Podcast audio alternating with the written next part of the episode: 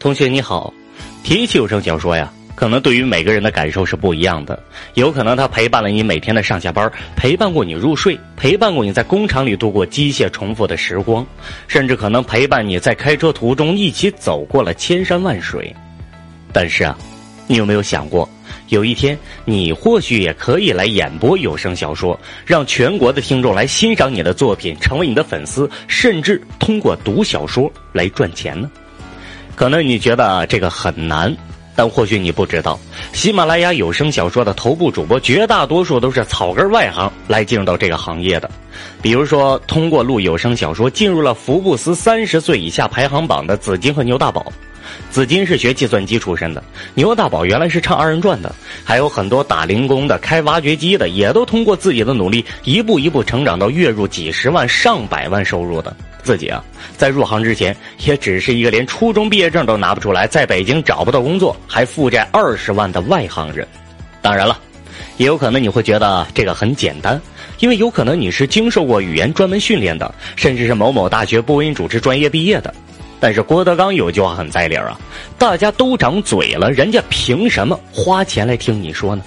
咱有声小说也是需要听众付费收听的呀。所以各行各业里边啊，都有着许许多多的门道和技巧。掌握这些有声小说的演播技巧，不仅仅可以让我们在有声小说之路上有所受益，甚至会影响到我们在现实生活当中与人交流。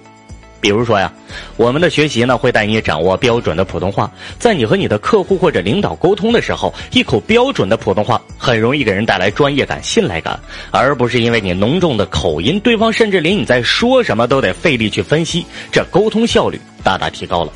再比如说吧，我们课程里面讲的气息共鸣的运用，你在登台讲话或者比较嘈杂的环境之下，你一开口，共鸣全开，瞬间镇住全场。如果说这些啊，还只是播音主持专业就能得到的能力赋予的话，那么我们有声小说的演播技巧里边各种各样调动听众情绪，让他们渴望听到你接下来的话，甚至愿意付费去听你讲故事的技巧，这才是沟通当中真正的表达技巧。又或者说吧，通过我们的角色配音学习，你也掌握到了声线区分的技巧，在抖音之类的自媒体平台偶尔露一手，收获一群艳羡目光，也是一件很有趣儿的事儿。可能啊，听我一口气说了这么多，你会觉得这么多的知识点，我一个外行真的可以学得会吗？那我就用我亲身的经历来给大家举个例子吧。我呢就是一个普普通通的差等生，没错，上学的时候除了学习之外的一切事儿我都很感兴趣，也是因为种种原因吧，最后连一张初中毕业证我都没拿到，找工作呢也只能找一些没有什么门槛的。我做过门童，做过酒吧的送酒小弟，发过广告。身上没钱的时候，只能啃馒头，用方便面当菜的时候，其实也都有过。但是不死心呐！一七年底的时候呢，我在北京自己贷款创业，觉得自己能成点事儿。但是没经验、没人脉、没有充足的资金，同时自己折腾的时候也没有工资进账，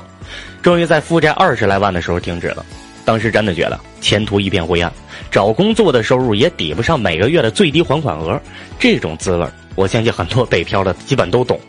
也是在那个时候呢，接触到了有声小说，哎，当时就听说这玩意儿挣钱，但是我啥也不懂，咋干呢？当时想的吧，都挺简单，哎，买设备就干呗，贷款两三千买了设备，但是我连试音咋做都不知道，就自己瞎捣鼓，也是迟迟入不了行，直到遇到了我的老师。我老师呢，当时也是带了我们有一百多个学员吧。我的很多同学呢，都是成天围着老师转，问题很多，但就是练的少。我呢，正好相反，我这人没啥别的优点，就是执行力还不错。反正我也没工作，已经这么惨了，那就玩命的练呗。练到很多的同学、朋友，甚至老师都说：“你不能这么练呐，你再这么练下去，嗓子就废了。”反正我当时就一句话：我入不了这行，留这嗓子也没用。就这样呢。在我们那批同学毕业的时候，老师那次一共给了我们十一本书的试音资源，我自己就中了三本，就此入行。因为本来吧，当时就没工作，所以入行的时候直接就全职了。每天除了睡觉那几个小时，我都在电脑前干到现在两年了。收入从最开始的那八十块钱每小时，成长到现在三百每小时，还有百分之二十的销售分成。现在的录音呢，就算不算分成的钱，光录制费每分钟五块。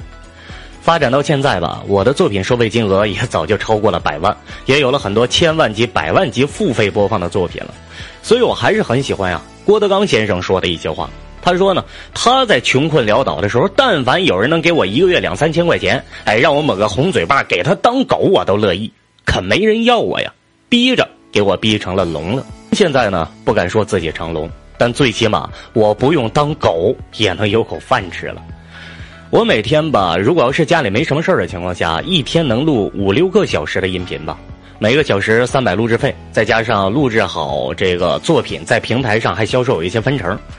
那回头再看看当时给我难为的都快跳楼的债，就有点可笑了。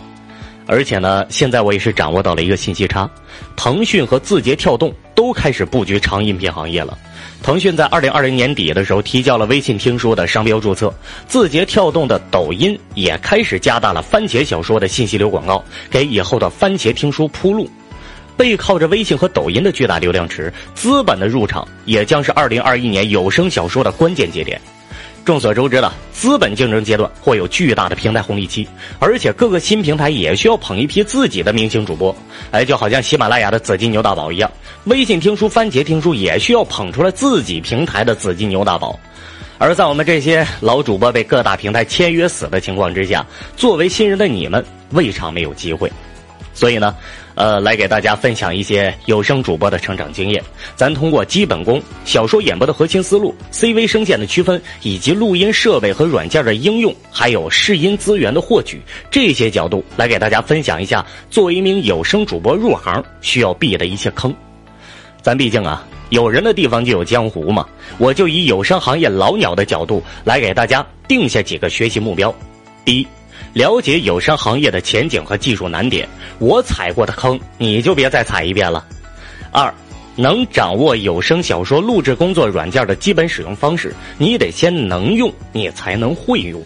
三，了解试音资源的获取途径，知道从哪儿能接书，能赚到钱。要是准备好了，那咱就开讲吧。咱们下节课见。